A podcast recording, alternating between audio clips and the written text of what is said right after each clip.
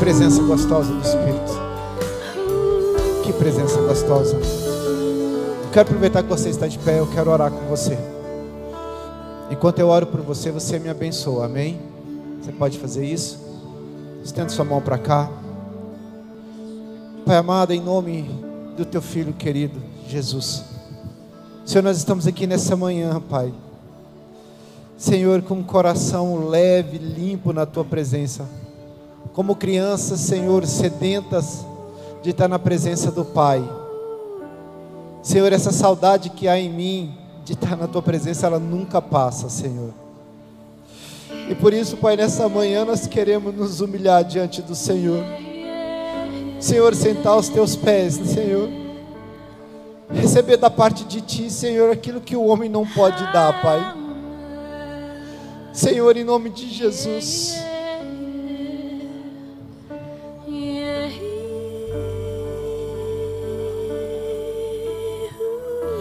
Que o Teu Espírito Santo, Senhor, nos conduza nessa manhã. Paizinho querido, permita que a gente possa desfrutar nessa manhã da tua presença, que seja uma manhã memorável, Pai. Uma manhã, Pai, memorável na tua presença. Que a leveza do teu Espírito Santo, Senhor, nos conduza nessa manhã. Pai, cada dia mais diminua eu, Senhor.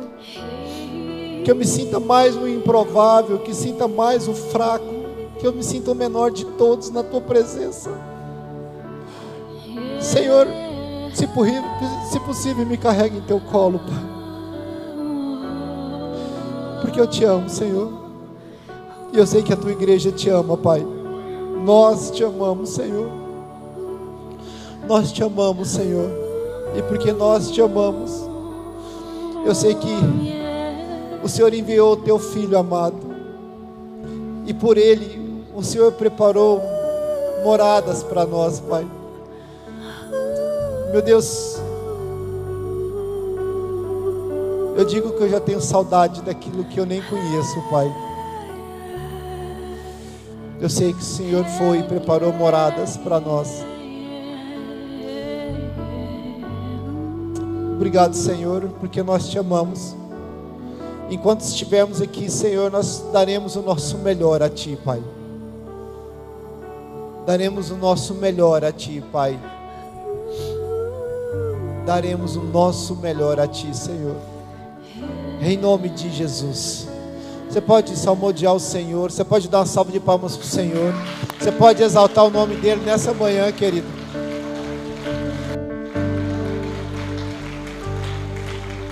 Aleluia. Nossa, me deu uma saudade aqui agora. Pode sentar. Bom dia. Bom dia.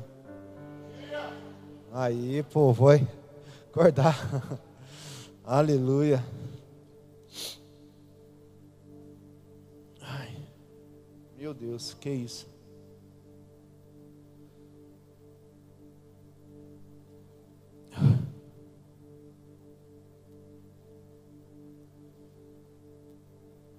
Meu Deus, que visitação gostosa. Senhor, não aparta teu Espírito de nós, nós dependemos dele, Senhor. Vocês estão me ouvindo bem? Só um cinco está me ouvindo? Precisa aumentar? Só cinco falou amém? Vocês estão me ouvindo bem? Aleluia. Jeremias capítulo 1, versículo 4 e 5. Nós vamos falar sobre chamado ministerial nessa manhã. Nós estamos num propósito, queridos, no mês aonde nós estamos falando sobre bem-aventurados em tudo que você fizer. E o papai me escalou para falar sobre ministério. E eu louvo a Deus por isso, porque é algo que me, me mexe comigo dentro. Jeremias capítulo 1, versículo 4 e 5 diz: A palavra do Senhor veio a mim dizendo: Antes de formá-lo no ventre, eu o escolhi. E antes de você nascer, eu o separei e o designei profeta às nações. Romanos capítulo 8, versículo 30 diz: E aos que predestinou, também chamou, e aos que chamou, ele também justificou, e aos que justificou, também, aleluia, ele glorificou, aleluia. Efésios capítulo 4, versículo 1, 11. Alguns ele levantou como apóstolo, outros mestres, profetas, evangelistas, com o fim de aprimorar e de equipar a igreja do Senhor. Sabe, queridos, às vezes nós olhamos para apóstolos, mestres, evangelistas, faltou algum, qual que eu esqueci? Pastores, e achamos que a responsabilidade somente é dessas pessoas. Mas sabe, existe algo, um nível que transcende, e eu quero compartilhar com você nessa manhã. Um nível, queridos, aonde às vezes nós passamos despercebido em nosso chamado. Eric, o nosso chamado, ele é para poucos ou ele é para todos? Você pode falar comigo, é para todos. Efésios 4:11 diz: "E ele designou alguns para apóstolos, outro para profetas, outros para evangelistas e outro para pastores e mestres, com o fim de preparar os santos para a obra do ministério, com o fim de preparar os santos para a obra do ministério. Deixa eu te falar, queridos, quem é santo aqui? Levanta a sua mão agora. Você pode levantar sua mão e glorificar o Senhor e dar graças a Deus porque você é santo. Aleluia! Eu não sei, talvez você levantou sua mão sem saber a razão, mas santo é aquele que é separado para Deus, queridos. Santo não é aqueles que estão separados em alguns lugares na igreja, mas santo é aqueles que estão separados para a obra que o Senhor tem para a nossa vida.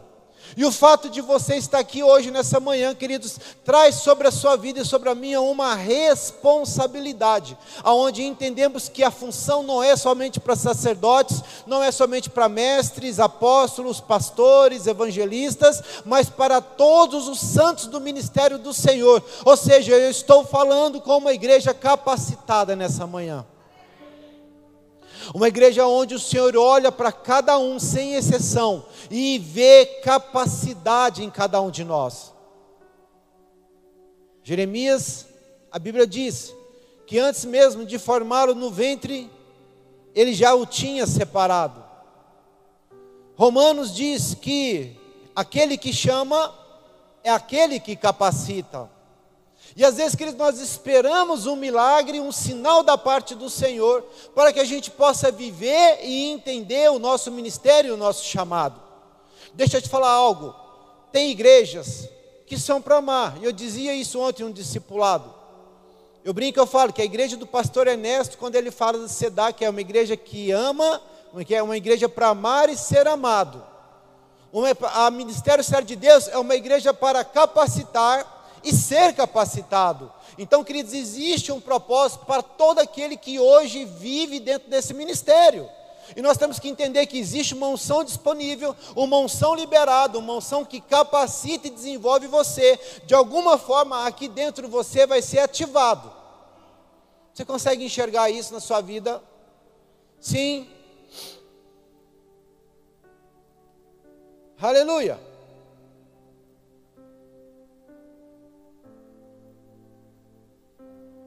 Filipenses 2,13 diz o seguinte: Pois é Deus que efetua em vocês tanto o querer quanto o realizar, de acordo com a boa vontade dEle. Eu quero ler novamente Romanos.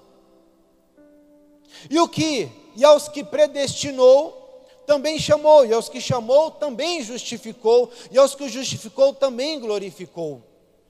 A palavra do Senhor vem a mim dizendo: antes de formá-lo do ventre, eu escolhi e antes de você nascer, eu o separei e o designei profeta das nações.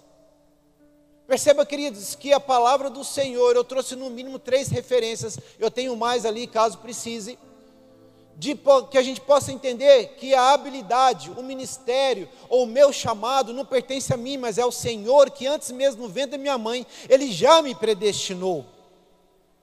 Então, queridos, pare de olhar para mim ou pare de olhar para os pastores da igreja achando que a responsabilidade só é nossa, mas a responsabilidade de um ministério, de uma capacitação é de todos nós, como Efésios 4 diz, eles nos chamou para capacitar os santos para a obra do ministério.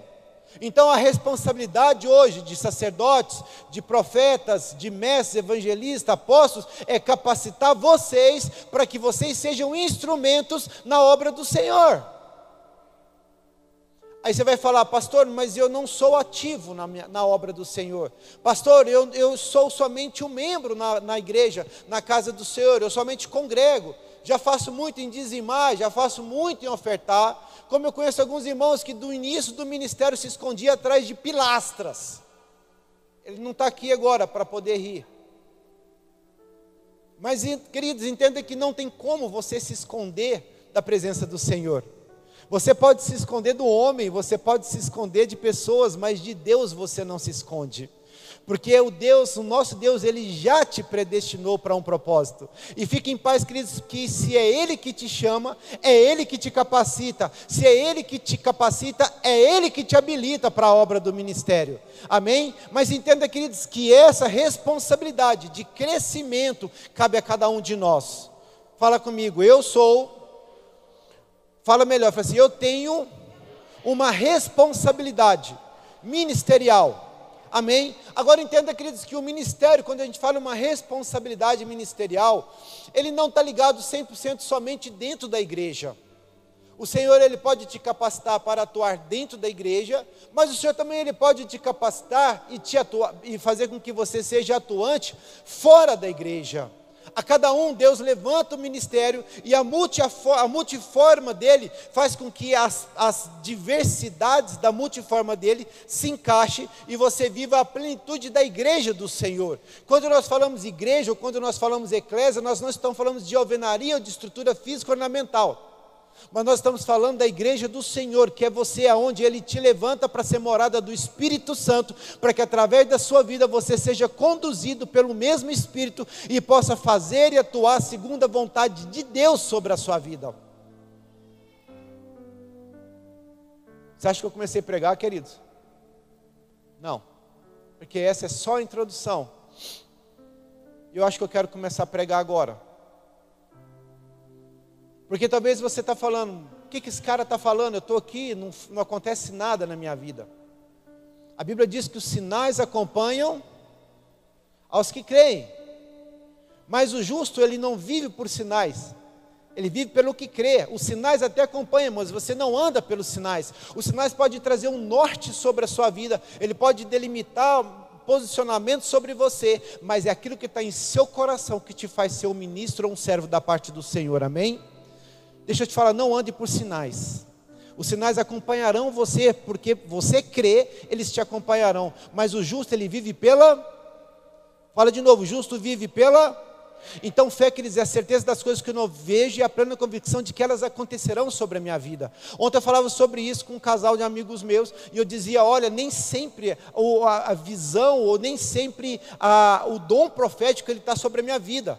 Eu não sei quem é profeta aqui além de mim, mas tem vezes que parece que ele está num pico tão louco, tão alto, mas tem vezes que parece que ele está tão brando, tão suave, que você tem que ficar meio com os ouvidos meio antenados assim para poder entender ou ouvir o que Deus tem para te falar. Mas nem porque eu não estou ouvindo, ou talvez não estou fluindo no dom profético, é que eu não tenho um chamado apostólico na minha vida, queridos. Não é porque talvez eu não sou atuante demasiadamente como às vezes eu queria ser, que o chamado não está sobre a minha vida. Não é porque talvez um pastor não está tão pleno na sua função que ele deixa de ser um pastor. Não é porque ele profetiza ou deixou de profetizar que ele deixa de ser algo daquilo que Deus chama ele para fazer. Obrigado, pastor Will. Acho que você está entendendo, né? Agora eu te pergunto por que a igreja do Senhor ela fica presa e ligada somente a um grupo de pessoas. E é sobre isso que eu quero pregar. A Bia, quando ela fez o cartaz, ela fez chamado ministerial. Agora o chamado, queridos, pega aqui para mim. O chamado não vem do Senhor. Como assim, Eric? A Bíblia diz que os sinais acompanham, mas o chamado não vem do Senhor. Até porque lá em Jeremias ele diz que ele te predestinou. Mas junto da predestinação existe algo chamado livre arbítrio. Você decide viver aquilo que Deus tem para a sua vida. Eu te falo porque há alguns anos atrás, as decisões não foram fáceis para mim. Estar aqui hoje vivendo essa predestinação da parte de Deus é desafiadora. Porque, queridos, o justo ele anda por fé, ele não anda por vista. E nem sempre eu vou conseguir enxergar as coisas que Deus tem para mim pela vista natural, pelos meus olhos naturais. Mas eu vou ter que ativar aquilo que é espiritual em mim, para que eu possa ver o natural em mim. Você está comigo? Agora, você pode me perguntar, apóstolo, o que faz com que o meu ministério se ative? Fala comigo, gratidão. Colossenses capítulo 1, versículo 13, diz o seguinte: Pois Ele nos resgatou do domínio das trevas e nos transportou para o reino do Seu Filho amado. Ei, queridos, aquele que te liberta é o que te transpõe para o reino de luz. Aquele que te liberta é o que te transpõe, é o que te leva para o reino de luz. Por algum dia você já fez algo por alguém que ele te abençoou de tal forma que você se sentiu na responsabilidade de poder retribuir aquilo que ele fez por você? Sim, só umas cinco pessoas já fizeram isso. Quando você ganha um presente, quando você ganha algo e aí você começa a fazer um planejamento dentro de você, onde você fala, cara, eu tenho que fazer algo para retribuir aquilo. Eu tenho que abençoar aquela pessoa porque ela me abençoou. E não é porque é uma obrigação, mas é porque existe uma gratidão em meu coração. E porque essa gratidão existe, queridos, eu vou abençoar aquela pessoa. Deixa eu te falar, não foi diferente com Jesus na sua vida. Ele tirou você das trevas. E porque ele te tirou das trevas, hoje você tem uma dívida de gratidão com ele. Queridos, porque ele hoje te transpôs para o reino do seu filho amado, a saber, o perdão de todos os seus pecados. Hoje você é livre porque alguém morreu em seu lugar. E o dia que eu entendi isso, queridos, a minha vida ela se tornou 100% do Senhor. Quando eu entendi que Deus amou o mundo e eu vou traduzir para mim: Deus amou Eric de tal maneira que ele entregou o seu filho Jesus para que todos os meus pecados fossem perdoados e eu pudesse ter o direito a uma vida eterna, a uma plenitude, a um bem maior da parte do Senhor, a uma vida zoe da, da parte dele sobre mim, a presença do Espírito sobre mim, a paz que excede todo entendimento sobre mim, o shalom de Deus sobre mim. Tudo isso ele colocou dentro de mim, queridos. Oh, amado, abre os seus olhos nessa manhã. Deixa o Espírito ministrar verdades ao seu coração. A Bíblia diz que aquele que se isola procura interesses próprios. Aquele que não olha para as coisas do Senhor se torna um egoísta da parte, queridos, natural. Porque talvez quando Deus ele derramou o seu sangue por mim e por você, ele não estava calculando dores nem sentimentos, ele só queria dar o seu melhor. Deus olhou para você e falou: "Cara, ele merece algo maior. Ele entregou o que ele tinha de melhor, o seu primogênito, para que hoje você pudesse fazer parte dessa família celestial."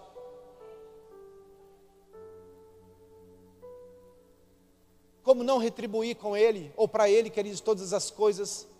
Como não entregar minha vida, como não entregar meus bens, como não entregar as minhas posses, como não entregar minha família por alguém, por aquele que um dia entregou tudo por mim. Eu não quero ser egoísta, queridos. Eu não quero somente benefícios, mas eu quero beneficiar também. Porque, queridos, da mesma forma que um dia Ele me resgatou das trevas, eu sei que hoje nós temos essa responsabilidade. E segundo Coríntios capítulo 5 fala que hoje nós somos embaixadores de Cristo com o ministério da reconciliação. Por mais que você fale, ei, eu não tenho nada, eu não tenho nenhuma responsabilidade ministerial, eu quero abrir os seus olhos e te falar que você sim tem um ministério na sua vida da reconciliação. Reconciliar mais pessoas com Deus, trazer mais pessoas para a presença de Deus, trazer sua família para a presença de Deus trazer sua esposa, seu esposo para a presença de Deus, porque da mesma forma que um dia ele te resgatou, hoje você é testemunha do que Deus fez pela sua vida.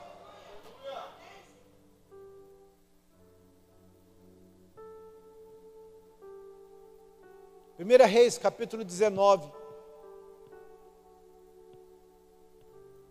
Versículo 19.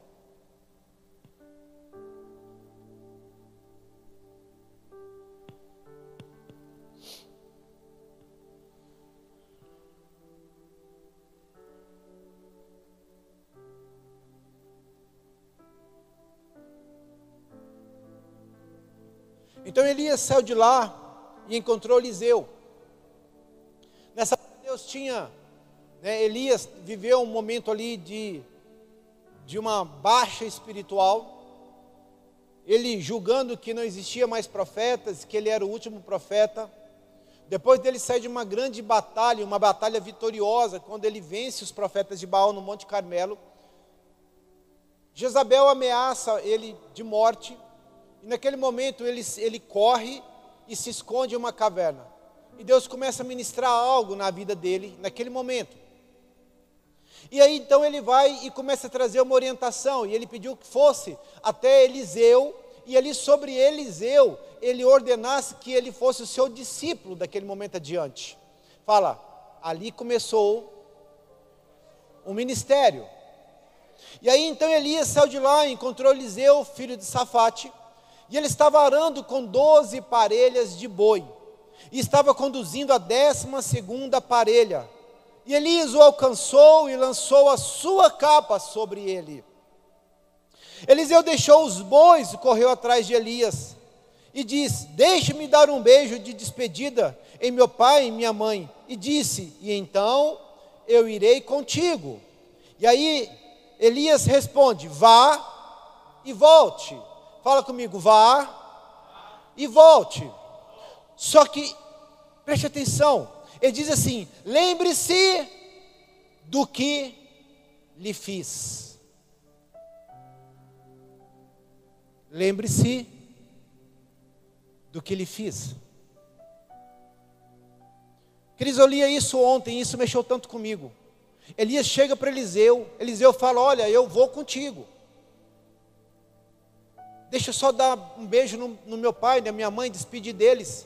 E Elias fala: vai e volte, mas diga uma coisa: não esqueça do que eu te fiz. Fala comigo, eu não posso esquecer do que Jesus fez por mim.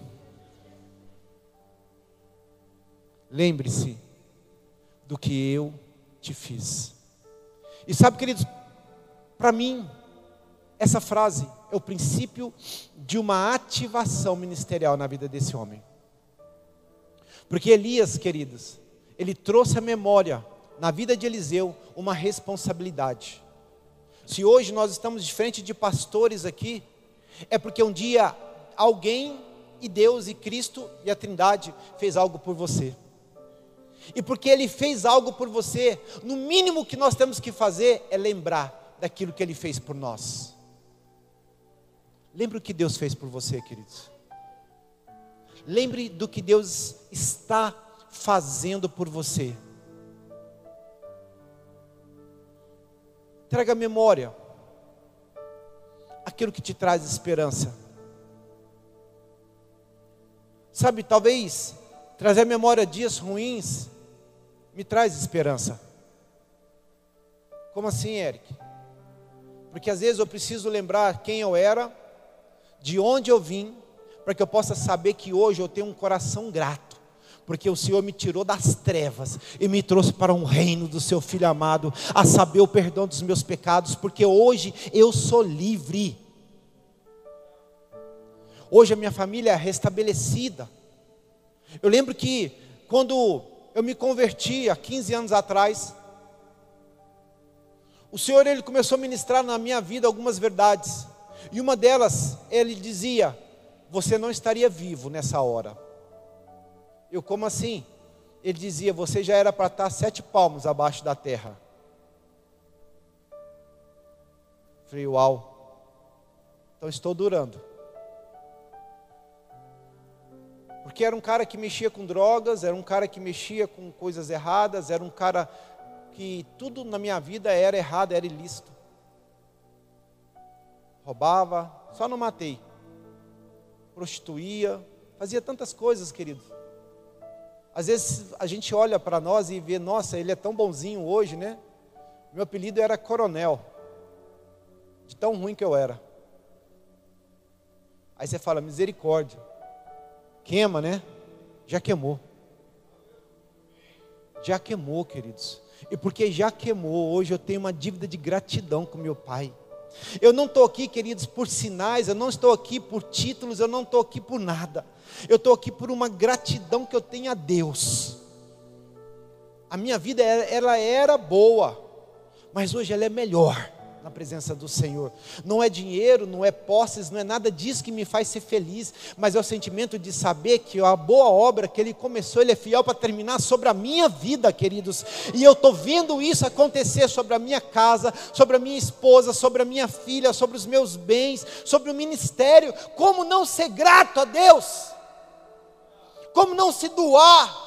Como não parar de olhar para as suas vaidades, para os seus egos, só para os seus bens e achar que as suas coisas valem mais do que a morte de Jesus na cruz que um dia foi por você? Lindão, ele não morreu pelo seu vizinho do seu lado, não, tá? Ele morreu por você. E porque ele morreu por você, lembre-se, lembre-se, lembre-se do que ele fez por você. Não é a capa de Elias que te faz poderoso. Porque ali nessa hora, Elias já tinha lançado a capa sobre ele já. E ali os sinais, as maravilhas não aconteceram sobre Eliseu. Pare de achar que existe uma capa que te vai empoderar. Mas, querido, o que te faz empoderar é você assumir a sua posição e o seu propósito que Deus tem para a sua vida.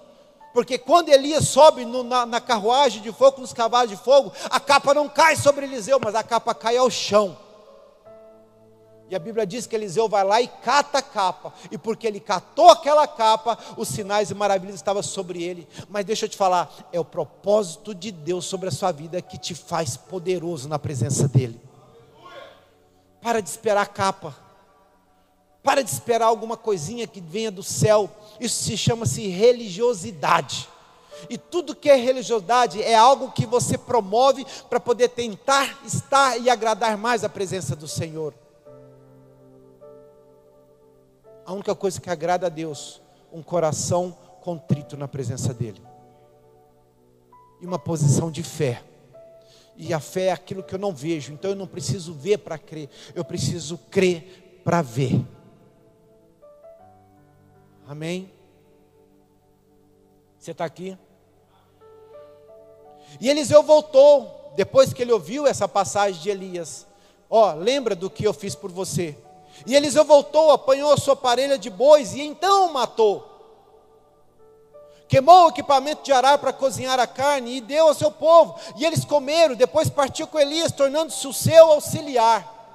Sabe, queridos, quantos de nós estamos carregando as parelhas até hoje em nossa vida? Porque não conseguiu se libertar delas. Deixa eu te falar uma coisa, te falo de experiência.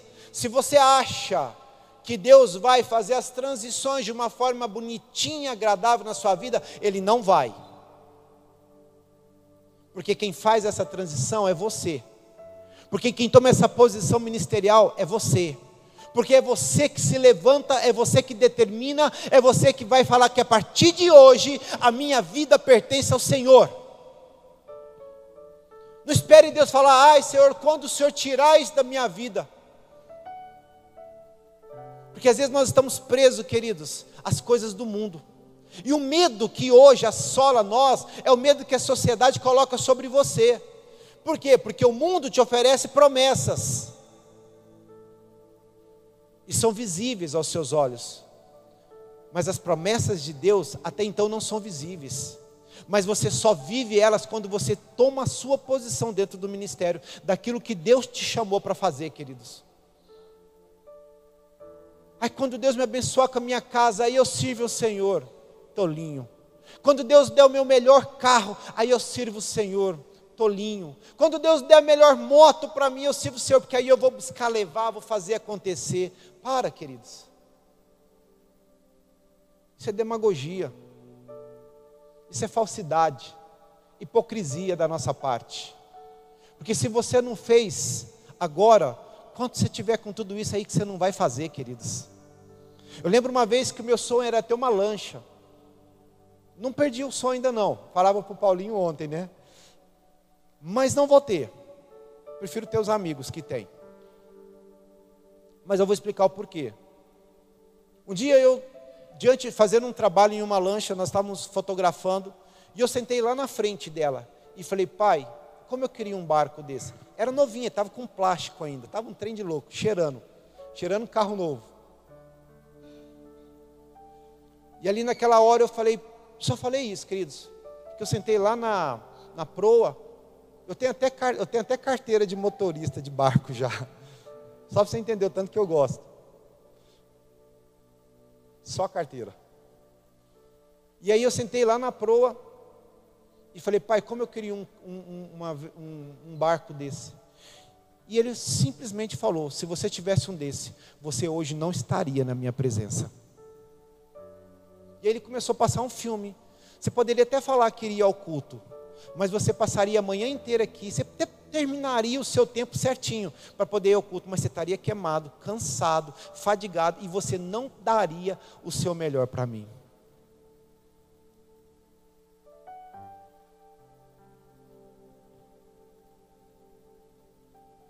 Seja fiel no pouco. Porque quando você for fiel no pouco, Deus ele vai te colocar no muito. Deixa eu te falar, você não precisa nem pedir. Salomão, a única coisa que ele pediu foi sabedoria. Ele não pediu riquezas. E tem muitos pedindo riqueza em vez de sabedoria. E porque ele pediu sabedoria, Deus falou assim: Eu não vou te dar só sabedoria, eu vou te dar sabedoria e riqueza. Vou te dar tudo que você desejar na sua vida, mas você sabe por quê, queridos? O coração dele estava em fazer o melhor para Deus. O coração dele estava em fazer o melhor para Deus, e antes dele pedir isso, queridos, porque ele tinha agradado ao Senhor, ele tinha feito holocaustos, ofertas ao Senhor, ele tinha se colocado prostrado na presença dele, ele já tinha determinado que construiria o, o tabernáculo, ou seja, primeiro ele pensou nas coisas do Senhor, para depois ele receber as coisas dele. Inverte essa posição, queridos. Quando eu ficar rico, eu vou servir o Senhor. Não. Eu tenho um amigo que eu amo a vida dele. Hoje ele é um cara muito bem de situação. E um dia ele chegou na igreja e falou assim: O que eu tiver no bolso eu oferto hoje. E eu lembro que era dias maus na vida dele. Muitos, muito mal. Muito mal ele estava em depressão, ele só dormia. Eu até lembro que eu assustei o dia que ele veio ao culto. Não era aqui, era em outro, na outra igreja. E ele lembro que ele falou assim: a partir de hoje, eu me tornarei um dizimista fiel. E ele pegou,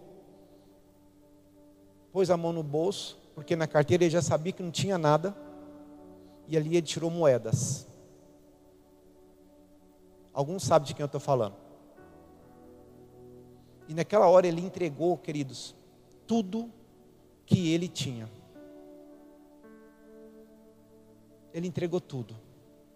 E de lá para cá, queridos, ele tem sido abençoado em tudo que ele faz.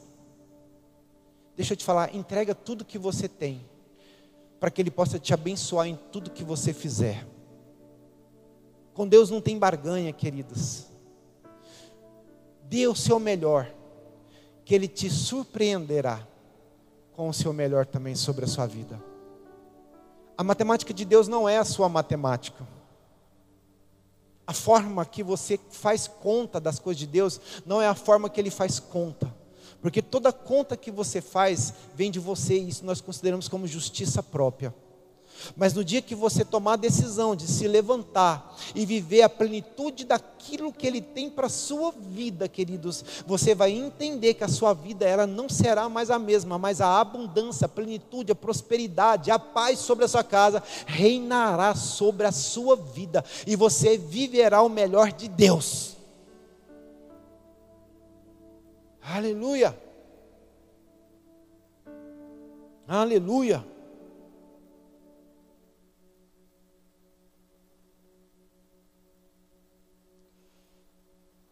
Deuteronômio capítulo 15, versículo 16, diz o seguinte: Mas se o seu escravo lhe disser que não quer deixá-lo, porque ama você e a sua família e não tem falta de nada, então apanhe um furador e fure a orelha dele contra a porta, e ele se tornará seu escravo para o resto da vida, e faça o mesmo com a sua escrava. Êxodo 21, versículo 2 diz: Se você comprar um escravo hebreu, ele o servirá por seis anos, mas no sétimo ano será liberto, sem precisar pagar nada. Se chegou solteiro, solteiro receberá liberdade. Mas se chegou casado, sua mulher irá com ele. E se o seu senhor lhe tiver dado uma mulher, e essa lhe tiver dado filhos ou filhas, a mulher e os filhos pertencerão ao senhor. Somente o homem sairá livre. Se, porém, o escravo declarar: Eu amo o meu senhor, a minha mulher e os meus filhos, e não quero sair livre, o seu senhor o levará perante os juízes terá que levá-lo à porta ou à lateral da porta e furar a sua orelha. Assim ele será seu escravo por toda a sua vida. Sabe, queridos, o Senhor ele te libertou. O jubileu ou o sétimo ano, que é o número da perfeição, da plenitude de Deus sobre a sua vida, tanto espiritual quanto física ele chega para você diante de uma dívida, porque você tinha uma dívida, como eu também tinha uma dívida, e ele diz: Você está livre.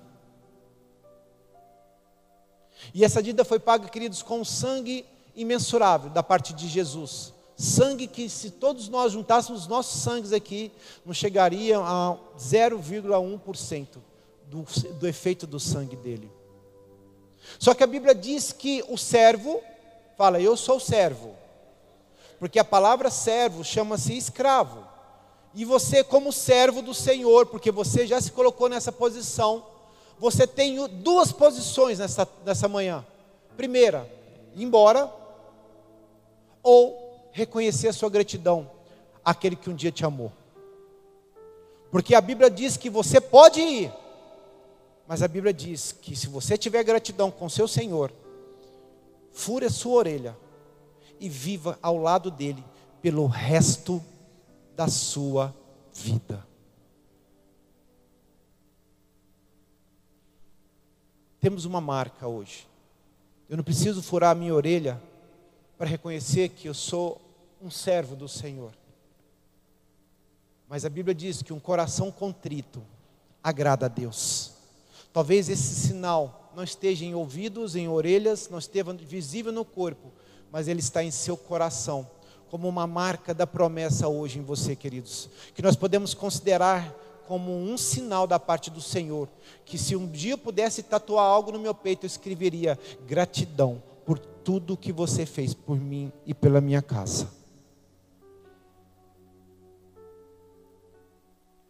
O que, que te impede hoje, queridos, de assumir a sua posição?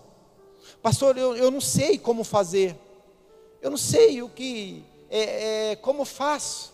Eu não sei nada, eu estou aqui na igreja e estou perdido.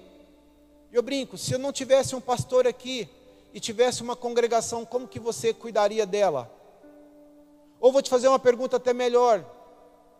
Em seus passos, o que faria Jesus? Em seu lugar hoje, aqui na igreja, o que faria Jesus? Será que Jesus estaria agora dentro de casa? Será que Jesus agora estaria tranquilo em seu sofá? Pode até ter, queridos, não está errado, amém? Mas será que ele estaria meditando, orando, falando com seu pai? Como seria uma reação de Jesus em seu lugar agora? Será que essa palavra liberada hoje sobre a sua vida, que eu vejo como uma palavra de ativação, ela somente seria uma palavra na sua vida, ou você pegaria ela, abraçaria ela e falaria: Eu sairei daqui transformado essa manhã?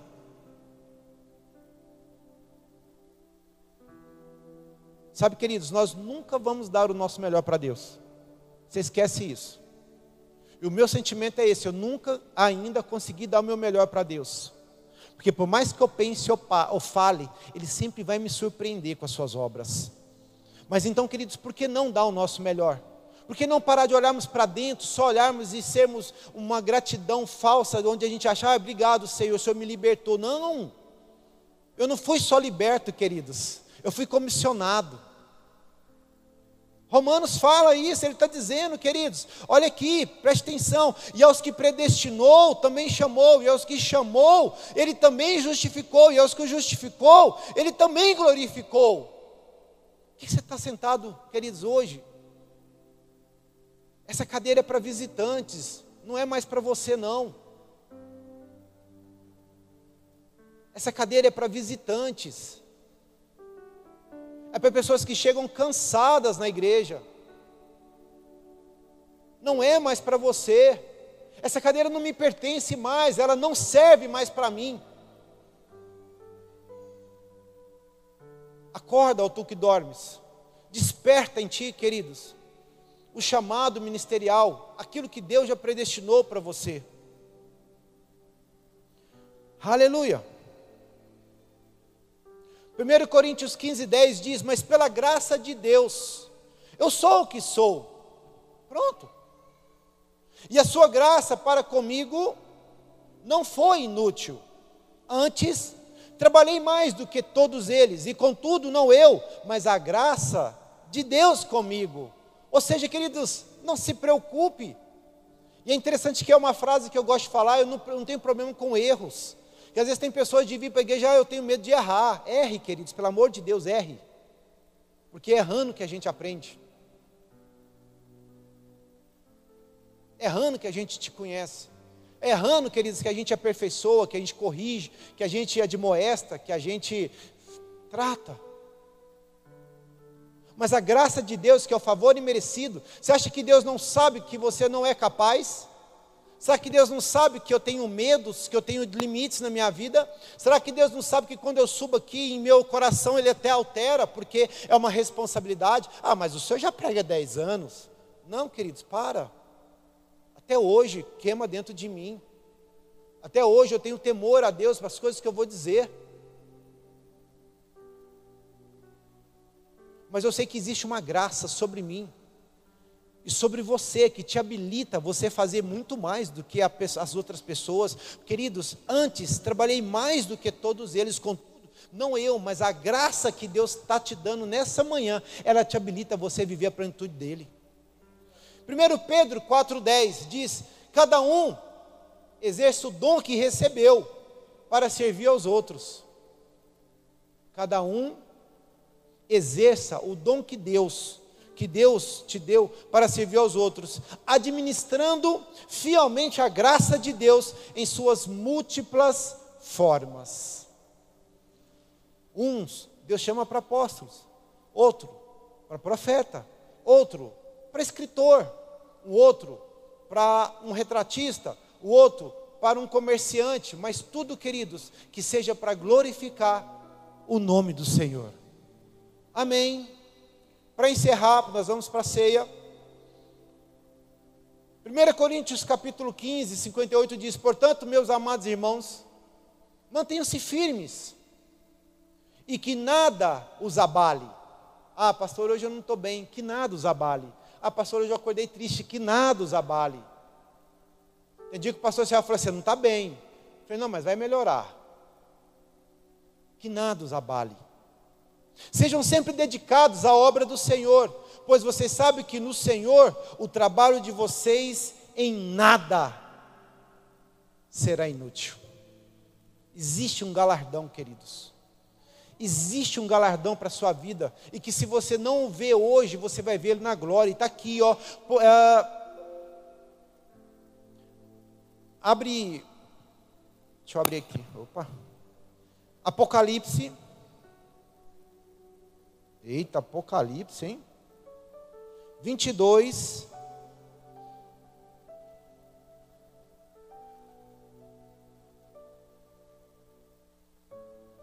Versículo 12: Eis que vem em breve, a minha recompensa está comigo, e eu retribuirei a cada um de acordo com o que fez. Eu sou Alfa, eu sou Ômega, eu sou o primeiro e o último, o princípio e o fim.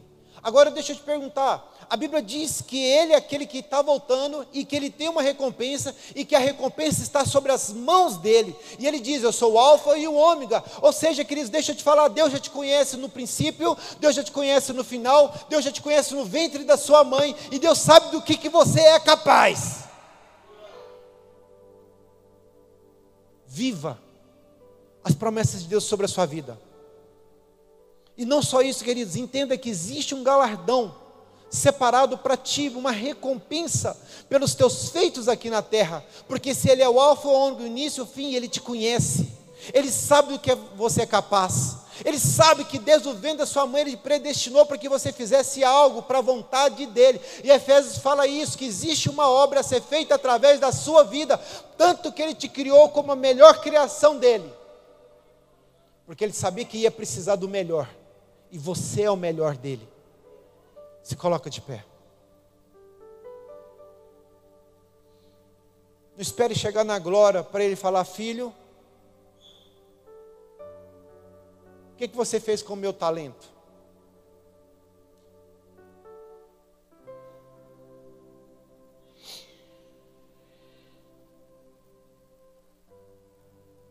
Olhe para mim.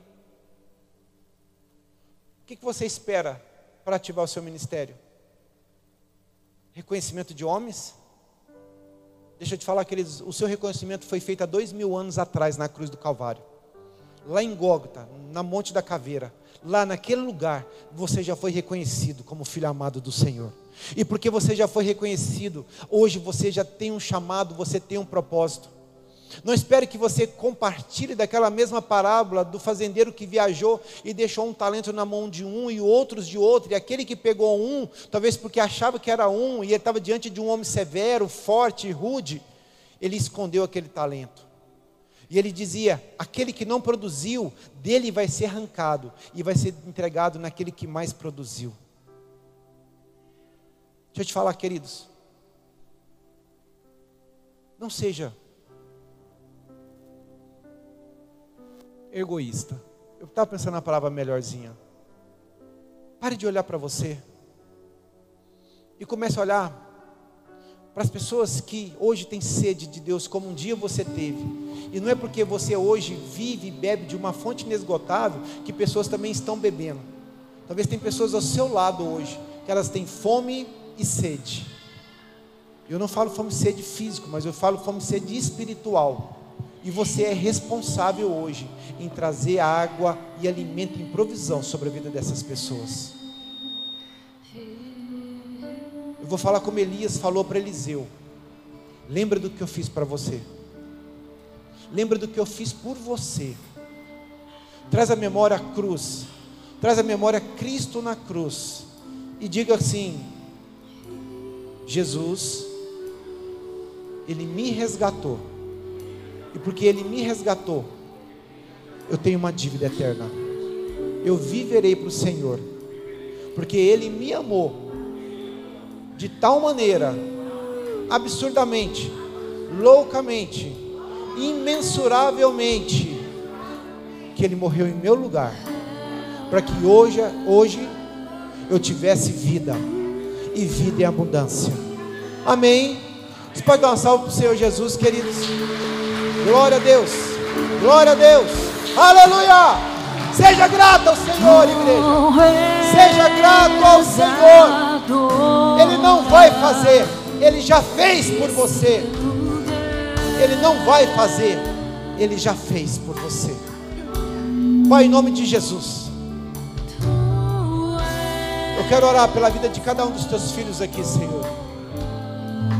E eu quero declarar, Senhor, a partir de hoje, uma ativação ministerial.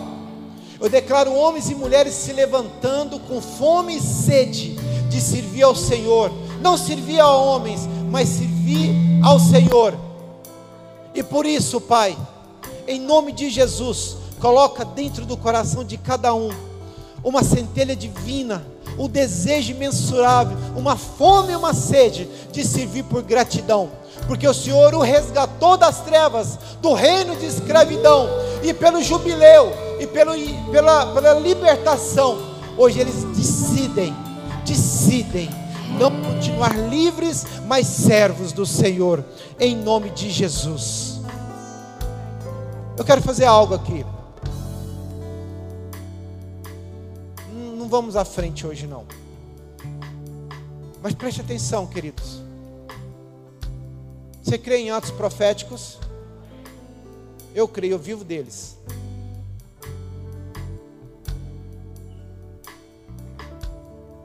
Eu quero que, cuidado. Eclesiastes fala: se você fizer um voto com o Senhor, esforce-te em cumpri-lo. Se você for uma batalha, considere e calcule os soldados. Se você construir uma casa, considere e meça ela antes, faça projetos para que você não a erre.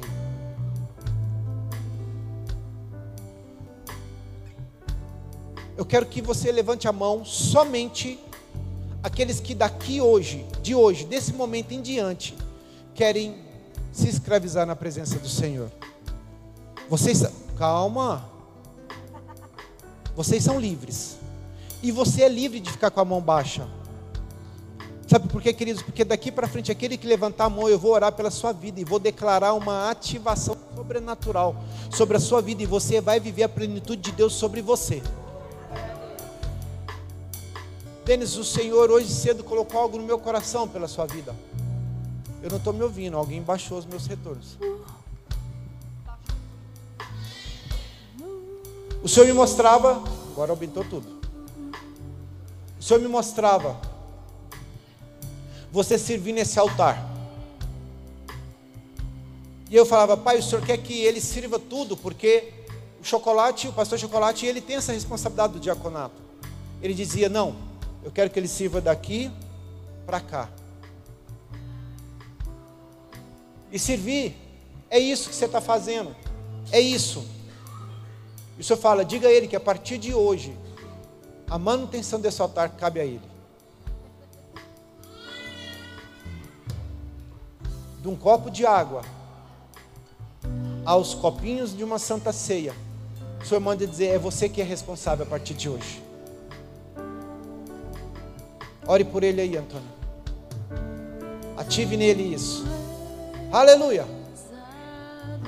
Nós vamos levantar as mãos, porque eu vou orar por aqueles que vão levantar a mão. Não, primeiro, não pode ter medo. Segundo, é uma dívida eterna. Terceiro, você tem uma dívida com o Senhor, não com homens. Quarto, não tenha medo, porque Deus não quer capacitados, Deus quer capacitar. Outro, Deus não quer pessoas à toa, Deus quer pessoas ocupadas. Então não ache que porque você é ocupado demais, você não consegue servir a Deus. Porque aquele que não é, se já não é ocupado, não consegue fazer nada, quanto mais na presença do Senhor. Deus quer pessoas ativas. Deus quer pessoas proativas. Deus quer homens e mulheres prontos para cumprir o propósito dele na, na, na, nessa terra. E então existirá um galardão sobre a sua vida. Levante sua mão o mais alto possível, somente, porque, queridos, haverá uma cobrança da parte do Senhor. Se você não sentir, não levante, não se sinta constrangido. Mas aquele que levantar a mão a partir de hoje, ele vai se colocar à disposição do Senhor. Ele vai chegar para os líderes, para alguém, vai falar assim: Eu não sei fazer, mas eu quero fazer. Errando, acertando, você vai fazer. Errando, acertando, você vai servir as pessoas. Errando, acertando, você vai amar. Errando, acertando, você vai passar o seu tempo contribuindo de alguma coisa com o reino. Tirando talvez da sua boca e dando para o faminto. Tirando talvez do seu bolso e ajudando aquele que talvez hoje não tem. Eu não quero saber como vai ser, mas eu sei que algo o Senhor vai fazer na sua vida. Fala assim: Senhor meu Deus Queridos, dê o seu melhor agora, amém? Fala, Senhor meu Deus, eu levanto as minhas mãos nessa manhã e eu me rendo à tua presença, porque da mesma forma que o Senhor me libertou, hoje eu me torno escravo do Senhor, eu me coloco como servo na tua presença, usa-me, usa-me de tal maneira que a minha vida ela não tenha mais sentido se eu não estiver vivendo as promessas e o chamado do Senhor para minha vida. Tira todo orgulho, toda vaidade, todo egoísmo dentro de mim. Arranca aquilo que não te pertence. E nessa manhã, Senhor, permita que eu viva todas as promessas, todas as promessas que o Senhor na minha vida, em nome de Jesus. Você pode dar uma salva de palmas para o Senhor Jesus, queridos. Aleluia! Glória a Deus! Glória a Deus! Glória a Deus!